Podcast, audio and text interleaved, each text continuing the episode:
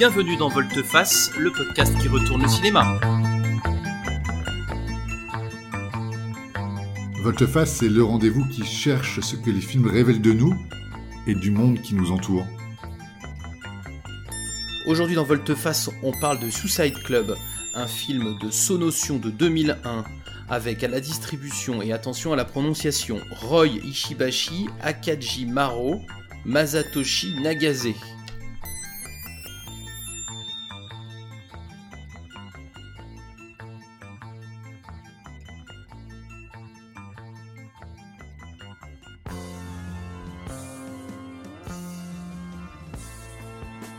Salut Benjamin Salut Patrick, comment vas-tu? Eh ben écoute, euh, très très bien, et toi? Très bien, très content de parler de ce film intéressant, Suicide Club. Ah oui, on peut dire intéressant, ouais, marquant. euh, euh, D'ailleurs, on va peut-être commencer par un, une tentative de pitch. Allez, de quoi ça parle Suicide Club, Benjamin? Bon, je tente le pitch. C'est c'est un film un peu compliqué, donc je vais essayer de vous raconter ça assez simplement. Allez, bon courage. Ouais, merci. Donc le point de départ, c'est le suicide collectif de 54 lycéennes qui se suicident en se jetant en même temps sous une rame de métro. À partir de là, une enquête de police commence.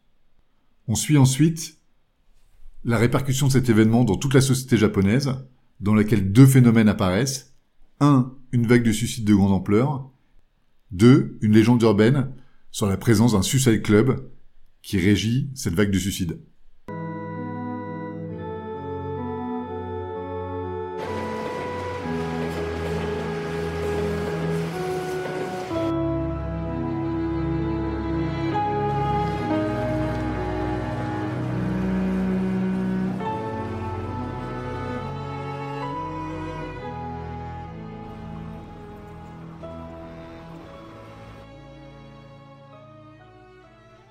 Inutile de préciser après le, pitch de, Benjamin que on n'a pas affaire là à une comédie. Et justement, c'est un film tellement euh, marquant que ce qu'on propose euh, avant de, rentrer dans l'analyse, c'est de parler un peu de nos sensations et de nos émotions dans les heures qui ont suivi le, visionnage du film. Alors Benjamin, euh, on, on a regardé ce film ensemble, c'est pas toujours le cas. Euh, Comment t'es sorti du film et puis qu'est-ce qui s'est passé euh, dans ta tête après, euh, après Suicide Club là dans les, dans les jours qui ont suivi? Écoute, on veut parler des jours qui ont suivi. Moi, c'est un film auquel j'ai beaucoup repensé après l'avoir vu. C'est un film qui est extrêmement riche, extrêmement dense. Il y a beaucoup d'actions, il y a beaucoup de personnages, il y a beaucoup d'images marquantes. On va, on va y revenir. Honnêtement, euh, je pense que le, le film m'a laissé sous le choc. Ouais, moi aussi. Euh, quand, quand le film s'est terminé, tu te rappelles, le, le mot que j'ai sorti, c'était ahurissant.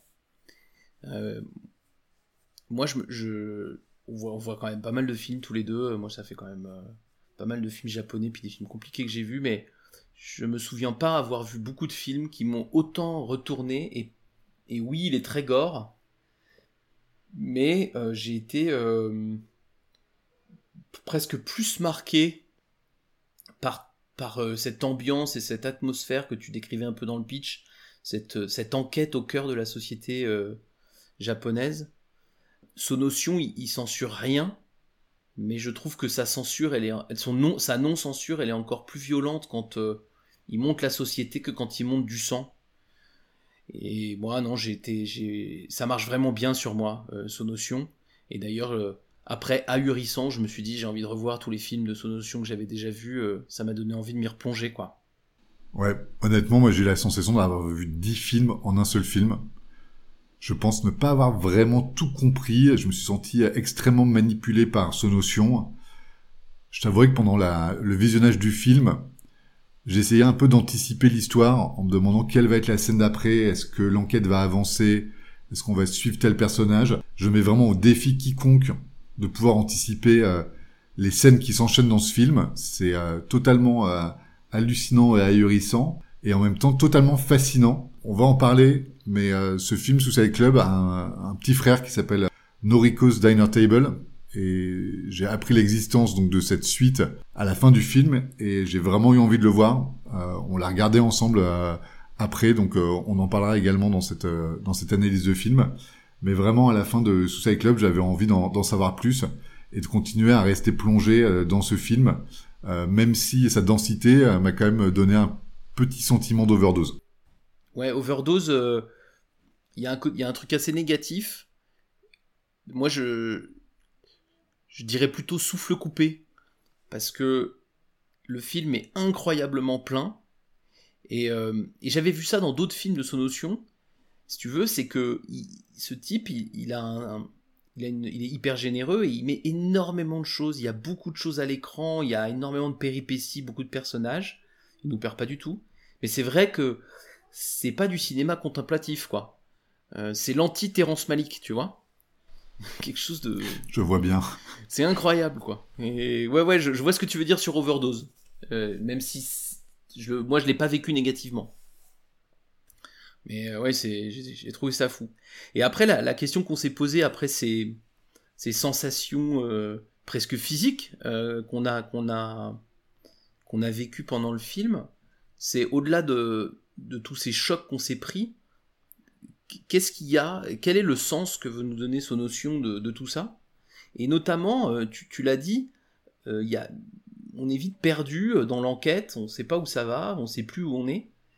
Et c'est pas un film où on se dit que c'est parce qu'il est mal écrit ou parce qu'il n'y avait pas de moyens. On sent que le cinéaste a fait ce qu'il voulait faire, et donc il a manifestement voulu nous perdre. Et, et mon avis à moi, c'est que si tu veux, c'est que en nous montrant autant de fausses pistes, en démarrant autant de choses qu'il ne referme pas, ma sensation c'est qu'il veut nous dire l'absurdité de la société. C'est-à-dire qu'il nous dit, si vous cherchez des raisons à l'état dans lequel est notre société, eh ben vous les trouverez pas, parce que c'est nous tous les raisons, il y en a plein. L'effondrement de la famille, l'affrontement ado-adulte, il est... Euh, il est systémique, il est pris dans un espèce de d'énorme machine à laver, tu vois, on est pris dans une espèce d'énorme machine à laver et, et, vous trouverez pas une raison trop simple, vous trouverez pas un serial killer ou, une secte maléfique. Il va falloir que vous acceptiez que c'est votre société qui part en couille. C'est comme ça que je, le ressens, moi, ce, choix de notion. Ouais, de mon côté, j'ai, je me suis dit, euh, les actions qui nous montrent de ces euh, personnages qui suicident, qui n'arrêtent pas de se suicider de manière atroce, on y reviendra je pense, euh, n'a aucun sens. Et donc pourquoi le film devrait donner un sens à ces gestes n'en ont pas euh, Pourquoi trouver absolument un coupable si finalement on est tous coupables? Quel serait l'intérêt de trouver euh, justement la personne à pointer du doigt qui serait l'origine de tous les maux alors que les mots sont quand même euh, multiples. Et euh, finalement, euh, si on trouve un coupable, ça veut dire que tous les autres sont innocents. Et je pense qu'on parle pas d'innocence dans ce film, bien au contraire. Et qu'en fait, il met des personnages de policiers qui mènent une enquête qui est totalement vaine. les personnages justement seront peut-être même amenés à disparaître, ce qui montre que même eux ne peuvent pas apporter de solution. Je pense qu'il avait cette envie-là de laisser le film ouvert et de pas apporter de réponse. Oui, oui. je, je, résiste pas parce que il y a une scène vraiment qui est mais incroyable à ce titre et qui met dans un malaise terrible. Tu parlais de tous les différents suicides. Il y en a un qui est sur le toit d'une école et des lycéens vont vont se retrouver comme tous les lycéens de la terre euh, à dire des bêtises sur euh, le toit de leur école et puis euh, presque comme une bêtise de plus ils vont dire oh bah je, tiens on se suicide maintenant ensemble tout de suite et ils le font, et ils le font dans une espèce de joie. C'est-à-dire, c'est pas le suicide d'un dépressif, c'est le suicide d'un jeu d'ado, quoi. Et, je connecte ça avec la, quête de sens, c'est-à-dire que quand tu vois cette scène, t'es profondément troublé, et quelque part, tu, tu sais au fond de toi que l'enquête, elle peut pas aboutir. C'est-à-dire que tu sais que si on en arrive à voir ce qu'on vient de voir, c'est que la société a complètement perdu ses repères. Et c'est pas un flic qui va qui va résoudre le qui va résoudre l'affaire, tu vois. Je trouve cette scène, elle est incroyable. Enfin, elle est vraiment l'illustration de cette impossibilité, je trouve. Ouais, c'est vrai qu'il y a un personnage qu'on voit pas qui est assez euh, mystérieux, qui est un, un, site internet. Et honnêtement, j'ai l'impression que le film, il est à l'avant-garde des films un peu cyber. Ce, ce personnage donc digital, on le voit assez mal. C'est des téléphones, des fax, des mails. Il y a un site web très énigmatique qui est un, des personnages du, du film. il y a des messages subliminaux. Il y a toute cette partie euh, vraiment euh, digitale qui euh, s'inscrit dans la société, qui s'inscrit dans l'enquête et qui pour moi est vraiment le prémisse des, de toute l'importance que va prendre les réseaux sociaux dans les années dans les années 2000, qui est vraiment ici assez bien anticipé. Alors on parle pas de Matrix, hein, mais on parle vraiment de cette digitalisation des échanges. Il y a l'une des clés possibles du film qui est un groupe de pop japonaise qui chante un, une chanson qui s'appelle Mail Me.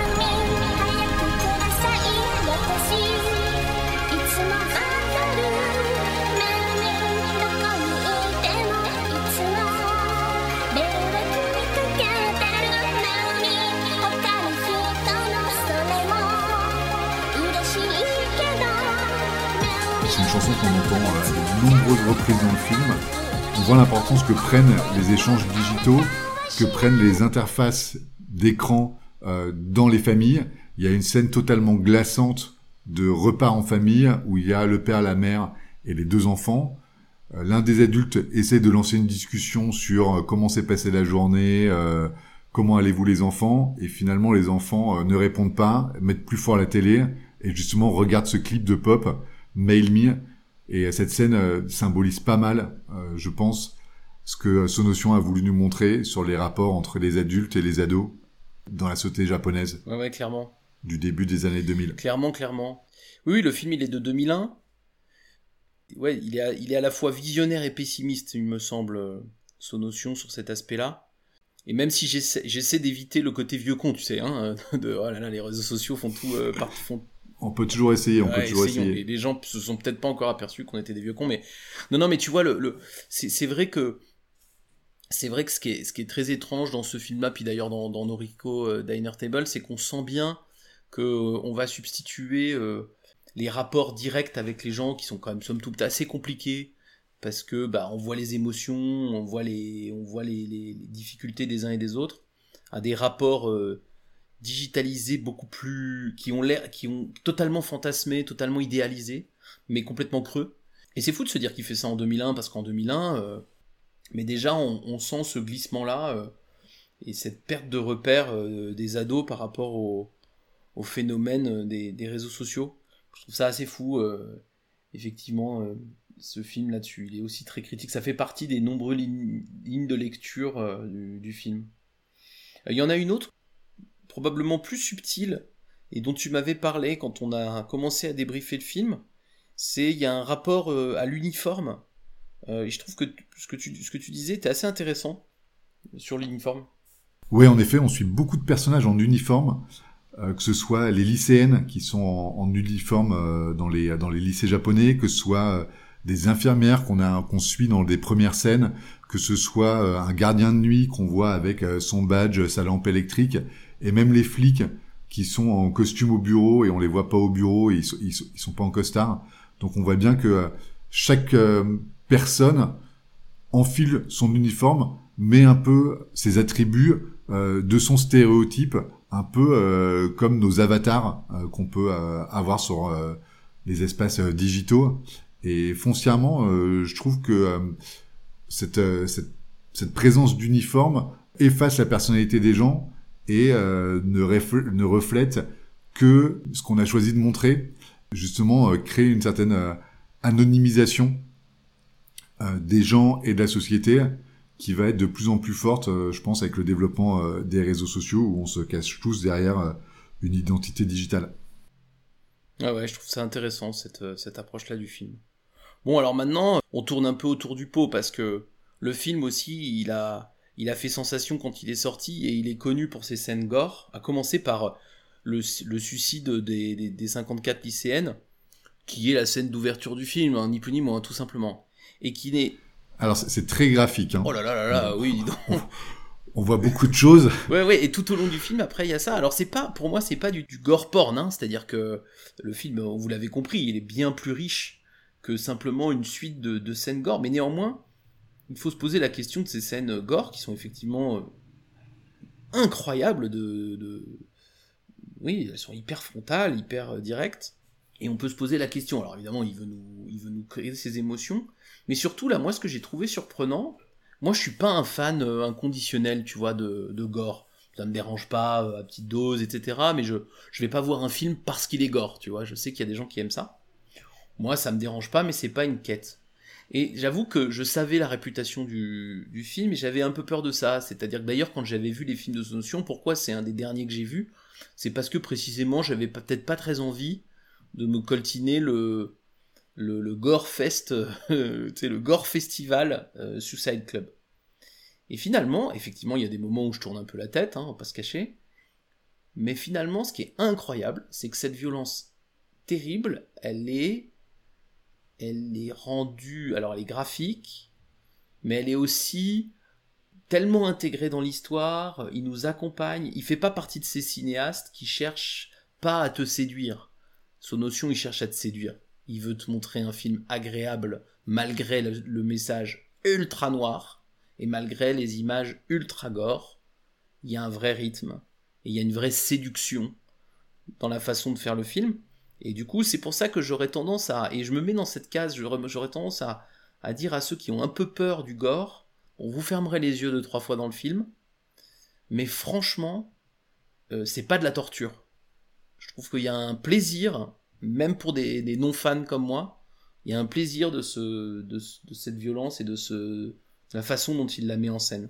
Un plaisir qui n'est pas un plaisir sadique, hein, euh, juste le film nous, met dans une situation de spectateur euh, et pas de juste de, il nous torture pas quoi. Non c'est vrai, moi j'ai aussi j'étais happé, euh, j'ai trouvé que les images de violence étaient très graphiques. Euh, il y a des images de suicide de groupe qui sont vraiment euh, gravées dans ma mémoire et des, des images justement euh, de suicide totalement anodin. Alors je suis obligé d'en parler d'un en particulier.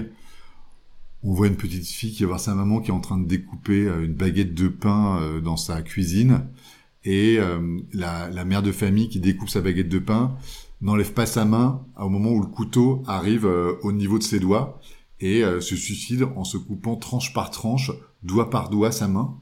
Et euh, bien sûr, il y a une mare de sang qui coule sur le carrelage de la cuisine. La petite fille est même pas horrifiée et repart voir sa famille, son père et son frère qui regardent la télé. Ça m'a subjugué. J'ai trouvé ça extrêmement euh, graphique, choquant et en même temps euh, très envoûtant. C'est très explicite et c'est pas comme comme tu l'as dit, c'est pas du tout de l'épouvante. On n'est pas à fermer les yeux. Euh, et je pense que Sonosio n'a aucune envie euh, de nous dégoûter. Il a envie qu'on reste fasciné par euh, ces images et par son film. Je, pense à un truc en t'écoutant qui, vient de me sauter aux yeux, mais comme quoi le film est d'une richesse infinie, c'est qu'effectivement je repense à cette femme qui se coupe la main et à sa petite fille. Cette femme se coupe la main sans souffrir, et la petite fille voit sa mère se suicider sans problème. Je parlais tout à l'heure des, lycéens sur le toit qui sautent sans dépression. Pareil pour le train au début, ça a l'air presque joyeux, c'est un jeu. Et peut-être que ce qui est le, peut-être le plus violent dans ce film, c'est pas la violence, c'est l'indifférence. C'est-à-dire que cette violence, elle est, tu sais, c'est un peu cette violence de, tu vois un, clochard euh, euh, en train de mourir sur un trottoir puis tu détournes les yeux. Je crois que c'est un peu ça qui nous met en fait euh, aussi dans la gueule ce notion, c'est on est dans une société hyper violente, mais en fait tout le monde s'en fout. Et la petite fille, sa mère se suicide, ben bon oui, pourquoi pas? Ouais, là, aussi, moi je pense qu'il est en, avance un peu sur, son temps. Tu vois, j'ai l'impression qu'aujourd'hui, avec euh, les chaînes d'infos continues, YouTube, etc., on est abreuvé d'images, on est abreuvé d'images du monde entier, on est abreuvé d'images d'informations qui sont toutes... Euh, plus euh, fortes ou plus violentes les unes que les autres. Et on, on fait des zappings, je pense, euh, personnels, d'une info à l'autre, d'une photo à l'autre, d'une image à l'autre. Et finalement, on en devient totalement euh, anesthésié, je pense. En partie, je pense, anesthésié. Alors, il y a encore des fois, bien sûr, et la plupart des temps, où on peut être choqué, indigné et autres. Mais je suis d'accord, parfois, euh, soit on en a tellement vu qu'on fait même plus attention, soit on détourne juste la tête pour pas se rendre compte et on va dans cette indifférence euh, la plus totale qui, je pense, s'installe aussi dans ce, dans ce film. Et, quitte même à avoir parfois, euh, comme tu disais, hein, tu l'as eu toi, mais je l'ai eu aussi, une forme de plaisir à regarder ça. Hein, donc c'est sans, sans pas besoin d'être complètement pervers pour avoir ça. Et c'est vrai que c'est assez, euh, c'est, assez incroyable. Euh, bon, encore une fois, euh, c'est, là que je trouve vraiment que le film, il est, c'est vraiment une réflexion hyper complète. Et encore, je pense que tous les deux, on rate des tas de choses parce qu'on n'est pas des spécialistes de la société japonaise. Mais j'imagine que le film renvoie à plein de choses du, du Japon actuel qui doivent être encore plus frappants pour un japonais ou pour quelqu'un qui le qui, qui connaît bien cette euh, qui connaît très bien cette culture. Euh, nous on s'y intéresse de, de loin d'ici de Paris quoi. Mais euh, mais j'imagine que c'est encore plus fort quand tu quand tu vis Tokyo au quotidien quoi. Ouais vu la puissance du film j'imagine que ça doit être vraiment acide pour les japonais.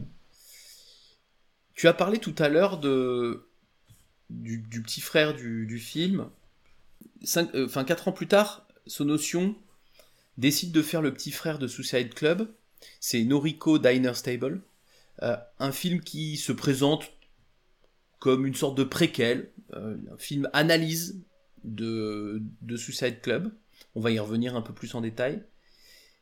C'est un film absolument incroyable qui parle du même thème, mais sur un ton totalement différent. Et d'ailleurs, premier indice de cette différence, j'ai pu les, les durées exactement en tête, mais en gros, Suicide Club, c'est un film d'une heure quarante, peut-être même un peu moins.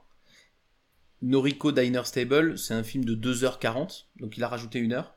Mais c'est aussi un film beaucoup plus explicatif. Hein. Je t'avais dit, moi je trouvais que le, Suicide Club, c'est un uppercut. Et, et son petit frère, c'est vraiment une analyse, une proposition d'analyse de, de ce qui a pu se passer et on suit deux filles, deux sœurs, qui pourraient être certaines de ces filles suicidées, peut-être parmi les 54, peut-être d'autres, peu importe à la rigueur. Mais pour ces deux filles, laissez nous donner une explication de la perte qu'on a juste ressentie émotionnellement dans Suicide Club. On le ressent dans Suicide Club et on voit l'analyse dans Noriko Diner Stable. Et je trouve que ce deuxième film, et moi j'avais vu le deuxième film sans avoir vu Suicide Club et j'avais adoré, j'avais vraiment pris une claque. Et là en le revoyant, pareil, j'ai trouvé ça fou. Le rythme est hyper lent, mais j'ai trouvé que c'était un film euh, incroyablement pessimiste, mais aussi marqué par une musique, moi qui m'avait qui, qui me transporte tout au long du film, une petite musique douce et pourtant une histoire assez horrible.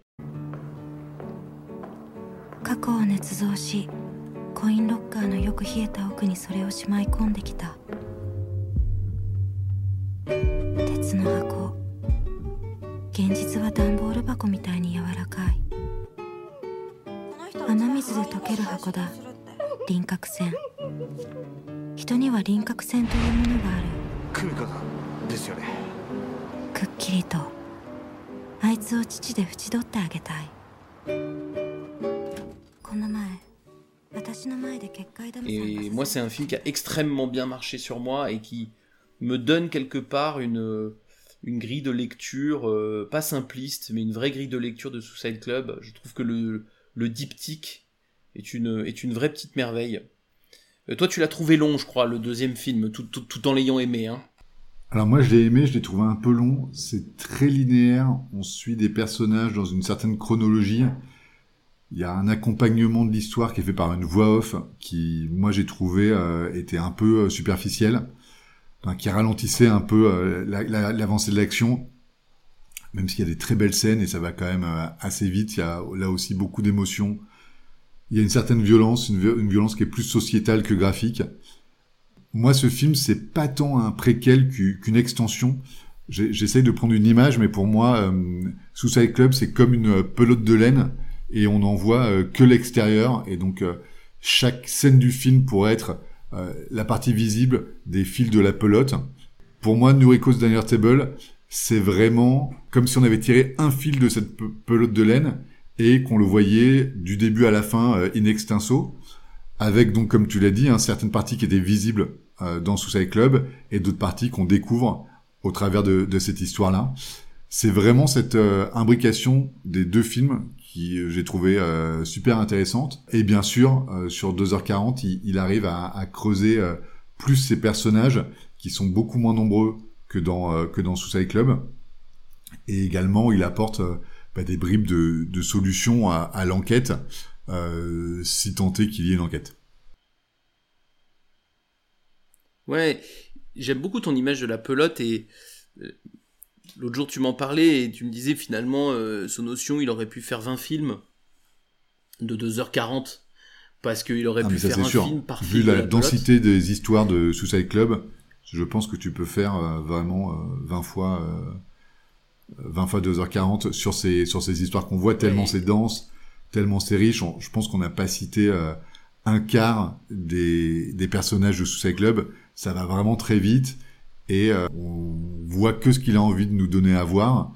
Mais euh, il y a une vraie richesse et je pense que c'est la richesse aussi de la, de société japonaise qui sous-tend tout ça. Ouais, ouais, ouais. Je me, ça me fait penser à un truc, c'est je me dis, si Sonotion il fait les 21 films, c'est-à-dire Suicide Club et les 20 euh, et les 20 qui suivent derrière, c'est notre Zola du 21e siècle, tu sais, c'est les Rougon-Macquart, euh, sauf qu'au lieu d'être des bouquins, c'est des, des, films. Mais il y a un peu de ça, c'est-à-dire qu'il y a, je trouve qu'il y a, une, forme de chronique dans les films euh, chroniques du Japon contemporain qui dépasse l'enjeu des personnages. C'est-à-dire que oui, on a, un attachement au personnage, pas monstrueux, ni dans un film ni dans l'autre, mais on en a un peu. Mais surtout, on, suit ces personnages parce que quelque part, c'est nos guides dans une société décadente et qui va très très très très loin.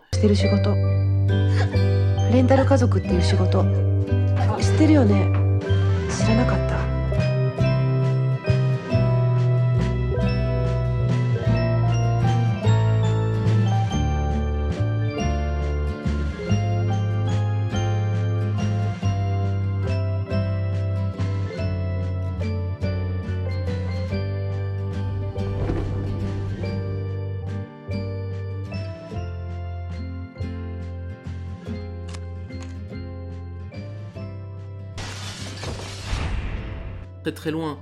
Ce qui, ce qui est assez glaçant dans Noriko Diner Stable, c'est que donc ces deux sœurs, elles quittent leur famille dans une ville de province japonaise pour rejoindre Tokyo. Elles arrivent à Tokyo et elles, euh, je vous passe les détails, mais elles prennent un job qui consiste à louer leurs services pour jouer des familles de gens qui se sentent seuls. Elles quittent leur famille parce qu'elles vivent mal dedans et elles arrivent à jouer des petites filles modèles euh, avec des grands-mères euh, qui se sentent seules à Tokyo. Donc déjà d'abord tu te dis mais quelle absurdité. Et en fait ce, jeu de je me mets je joue des personnages pour euh, assouvir les besoins des gens, il va de plus en plus loin jusqu'à une scène vraiment mais qui est le, pour moi le paroxysme quasiment des deux films où une jeune femme loue donc ses services à un homme dont le besoin est de commettre un assassinat. Et donc cette fille, elle se loue elle-même pour être la victime de l'assassinat de l'autre. Tout ça avec une musique très douce, euh, avec euh, la, collègue qui regarde parce que c'est un, moment important de l'entreprise et tout ça. Et je trouve que dans cette chronique du, Japon contemporain, il, va vraiment nous décrire quelque chose, une, forme d'absurdité qui est qu'on est, on est quasiment dans la dystopie là, mais il va nous décrire une forme d'absurdité qui est ahurissante et qui, je pense qu'on peut pas rester, euh, on peut pas rester indifférent à, cette folie là quoi, qui nous paraît très réelle, qui est très filmé de façon très réaliste. Ouais, pour moi, ce deuxième film, c'est vraiment ce notion qui donne une grande claque euh, dans la gueule de la famille japonaise. C'est tellement euh, incroyable ce qui leur arrive. Tu l'as dit, ces personnages s'échappent de leur ville de province, elles en partent à la faveur d'une coupure de courant, donc c'est vraiment en un éclair, elles prennent des choix ultra radicaux de se couper de leur famille, tout ça pourquoi? Pour euh, se devenir une famille factice pour des gens qui payent, c'est euh, ultra glaçant, c'est euh, ultra violent de se dire que euh, elle change d'identité pour se recréer une, identité, mais c'est pas, elles sont pas ni super héroïnes ni totalement marginales. Elles recréent ce qu'elles ont voulu oublier qu'elles étaient. Et je trouve ça totalement euh, totalement glaçant. Je me répète un peu, mais mais c'est ça. Moi, ça m'a laissé. Ce film, je l'ai aimé, mais il m'a laissé un peu froid. Et il m'a laissé froid par rapport à cette distance de justement de ces personnages qui, euh, pour changer qui elles sont, euh, recréent un personnage qui est exactement ce qu'elles étaient. Ça m'a totalement euh, perturbé. Ouais, je suis d'accord. C'est c'est tout à fait incroyable. Ce film, enfin ces deux films, ils sont, ils sont tellement riches qu'on pourrait en parler des heures, me semble-t-il. Même si euh, je pense qu'on toucherait aussi aux limites de ce que notre mémoire immédiate est capable d'emmagasiner, et probablement que si on le re-regardait, on aurait une autre discussion, etc. Et du coup, pour pas perdre nos, nos auditeurs et puis pas devenir lassant, euh, je propose que bah, si on doit avoir une suite de discussions, on se la garde pour une autre fois, mais quand même qu'on finisse sur euh, c'est un film, c'est deux films extraordinaires. On n'aime pas tout, mais c'est deux films extraordinaires. Et je voudrais juste savoir, qu'est-ce que t'en retiens, toi euh, Maintenant, ça fait dix jours qu'on les a vus. Qu'est-ce que t'en retiens? Qu'est-ce qui reste? Ouais, moi, ce qui reste de mon côté, c'est le sentiment de m'être perdu dans un labyrinthe obscur, vraiment euh, attrayant. J'avais toujours eu envie de faire un pas en avant pour voir ce qui se passe sur les scènes d'après, sur l'image d'après et en même temps en restant sur mes gardes, en étant sûr que euh, peut-être euh, le prochain pas sera encore une fausse piste. Voilà, moi c'était ce côté euh, labyrinthique. Également, je retiens ce que Sonotion, je pense, a voulu nous montrer, qui est une société avec un message très noir, voilà, de, de l'absurde totalement glauque, qui nous est qui nous est montré accompagné de pop musique. J'ai trouvé ça donc euh, totalement envoûtant et vraiment pour euh, pour Suicide Club, ça aurait pu durer une heure de plus, euh, j'y serais bien resté. Et toi? Eh ben écoute, moi j'adore le, enfin j'adore. je sais pas si on peut adorer. Non, je suis très très sensible au radicalisme de ce notion. Je suis très très sensible au fait qu'il nous il nous en met plein la gueule sans jamais nous proposer un coupable. Et quelque part en jouant avec notre voyeurisme, en nous donnant du plaisir à regarder des horreurs, quelque part, c'est une, une, image qu'il met pour un autre film dont on parlera juste après euh, dans les conseils, mais dans, cette, dans cet autre film, il met un doigt d'honneur sur la, sur, la, sur la pochette. Et pour moi, Suicide Club et Noriko Diner Stable, c'est deux énormes doigts d'honneur au spectateur, qui en même temps, euh, qui, qui lui dit, mon gars, ou ma petite, si t'es en train de regarder ce film, n'oublie pas que c'est toi le coupable et que c'est pas euh, une espèce d'entité externe euh, et que c'est pas on va pas trouver un Jack l'éventreur euh, qui, qui, fait des méfaits. En fait c'est nous tous qui emmenons la société là-dedans. C'est hyper pessimiste hyper noir. Je partage pas forcément son pessimisme mais son radicalisme me séduit profondément moi en tant que spectateur. J'adore ça. Ok merci Patrick je te propose qu'on passe à nos deux séquences de fin avec grand plaisir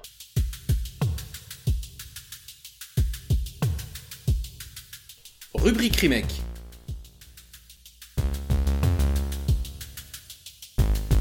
Alors rubrique remake, eh ben, ça commence presque déjà à devenir une habitude. On se pose, et c'est un petit jeu, la question de à qui on confierait le remake du film dont on vient de parler, sans évidemment aucune contrainte de savoir si le cinéaste serait mort ou vivant, s'il serait d'accord ou pas d'accord. C'est juste une façon de parler du film autrement. Alors toi Benjamin, si tu devais donner le remake à faire, le remake de Suicide Club, ouais, ton choix irait vers qui? J'ai parlé que de, du remake de Suicide Club. Alors déjà, je sais pas quel réalisateur ou quel producteur aurait envie de faire le remake de ce film. C'est déjà une grande question. Ok. Euh, honnêtement, c'est tellement compliqué, tellement étrange, tellement fascinant, tellement unique que d'en faire un remake. Alors à part le remake plan par plan, peut-être par un pas un réalisateur d'animé, je comprendrais pas beaucoup l'intérêt. Néanmoins, j'ai réfléchi pour cette euh, pour cette rubrique.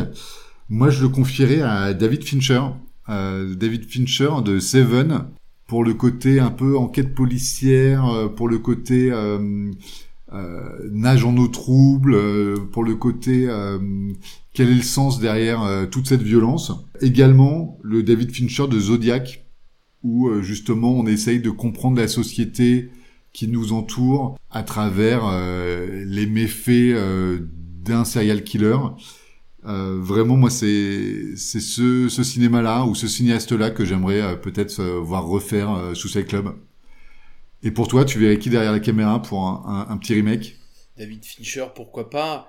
Et Moi, j'ai pris moins de risques que toi, mais ça me donne l'occasion de, parler de ça. Moi, je me suis dit, tiens, pourquoi pas le faire en animé? Pour, pour vraiment un, un traitement différent. Mais en revanche, je resterai au Japon et je l'aurais confié à Satoshi Kon Satoshi Kon, pour ceux qui connaissent pas, donc c'est un réalisateur de d'animé euh, pour adultes. Il a fait un, il a fait un chef-d'œuvre qui s'appelle Perfect Blue, qui est l'histoire d'une d'une chanteuse harcelée, enfin une histoire assez incroyable. Et lui aussi euh, critique vertement la société japonaise, mais il a un traitement avec un traitement du fantastique qui est toujours euh, par à petite dose que je trouve assez, chouette. Et je me dis que Satoshi Kon est dans l'esthétique et dans la façon de traiter la société, ça serait très intéressant. Et puis en plus, moi je vois bien ce Side en animé. Euh, pour, euh, euh, pour, avoir quelque chose d'un peu différent. Et notamment, tu parlais de graphique pour aller au bout de l'histoire. Ouais, ça pourrait être un, un joli kaléidoscope d'images, je pense, cet animé de Suicide Club. On passe à la deuxième rubrique de fin.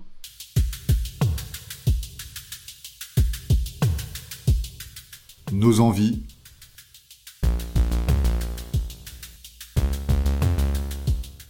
Commençons par toi, Patrick. Euh, suite à Suicide Club et euh, Noriko's Diner Table, quels seraient les films que tu aurais envie de voir ou qu'est-ce que ça t'a donné comme envie? Écoute, je, l'ai un tout petit peu dit dans le film. Et d'ailleurs, l'occasion euh, m'est donnée de, parler de la façon dont j'ai découvert ce notion. Moi, j'ai découvert ce notion à l'occasion de l'excellente émission spéciale euh, par le podcast Discordia que j'aime beaucoup, qui a consacré deux émissions à son notion.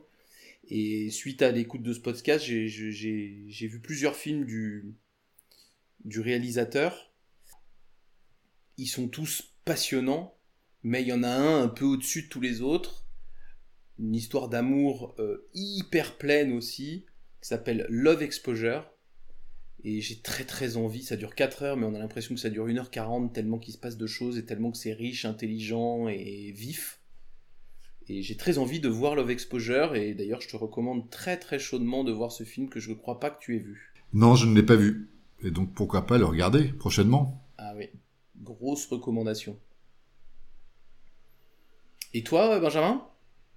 Alors moi j'ai une anti-recommandation euh, foncièrement, euh, la vision de ce film, Suicide Club, m'a fait penser à un film que j'avais pas du tout aimé, qui est euh, Phénomène de M. Night Shyamalan, sorti en 2008, qui est donc un film avec Mark Wahlberg qui se passe aux États-Unis et dans lequel il y a une vague de suicides incompréhensible qui poursuit les personnages. On comprend pas si c'est l'air qui est contaminé, on ne sait pas si euh, voilà les fameux euh, chemtrails euh, font bien. Donc ça, la même chose en raté quoi. C'est le même concept ouais de euh, on sait pas pourquoi et on va pas trop vous donner d'explications, mais tout le monde se suicide, tout le monde se jette de toits d'immeubles, tout le monde se, se, se jette sous les roues de voiture c'est pas bien. Donc euh, si ça vous a fait penser aussi à ce film-là et que vous avez envie de le voir, je, je ne vous le recommande pas. Je, moi, je vais vous conseiller euh, le film Une affaire de famille de Koreeda, euh, qui est sorti en 2018 et qui a même eu la, la Palme d'Or cette même année.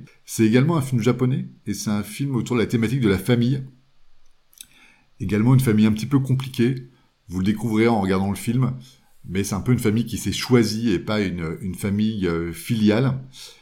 Et euh, voilà, ça m'a ça m'a fait penser à ce film-là euh, que j'avais vu au cinéma et euh, que j'aurais envie de revoir. Donc euh, voilà, c'est peut-être mon conseil également à nos auditeurs de regarder euh, une affaire de famille de Coréda. Eh ben merci, écoute, je l'ai pas vu, donc il faudrait peut-être que je m'y colle aussi. C'est un rattrapage qui vaut le coup. Hein. Eh ben pareil pour toi, Love Exposure. Écoute, euh, il nous reste à nous saluer. Merci beaucoup à tous de nous avoir écoutés. Euh, allez découvrir Sonotion, c'est passionnant. Merci Benjamin pour cette discussion. Merci Patrick. Et, à bientôt. Et eh oui, on se retrouve très bientôt pour parler d'un nouveau film. Salut à tous. 寂しかった僕の庭にバラが咲いた。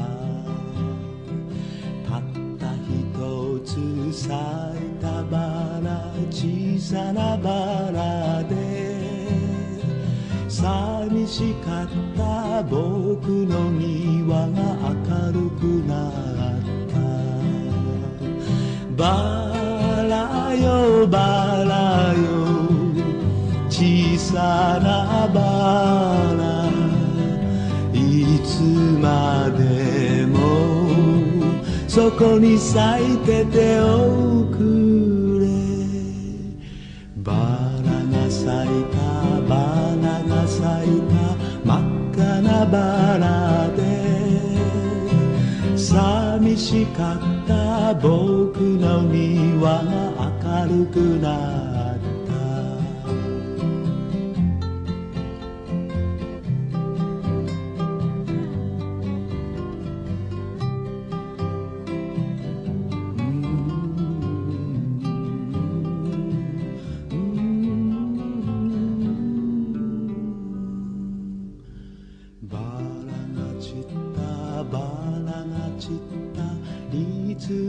何か。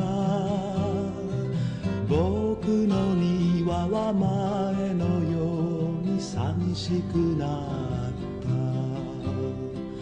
僕の庭のバラは散ってしまったけれど寂しかった。僕の心にバラが咲いた。バラバラよ。心のバラいつまでもここで咲いててよ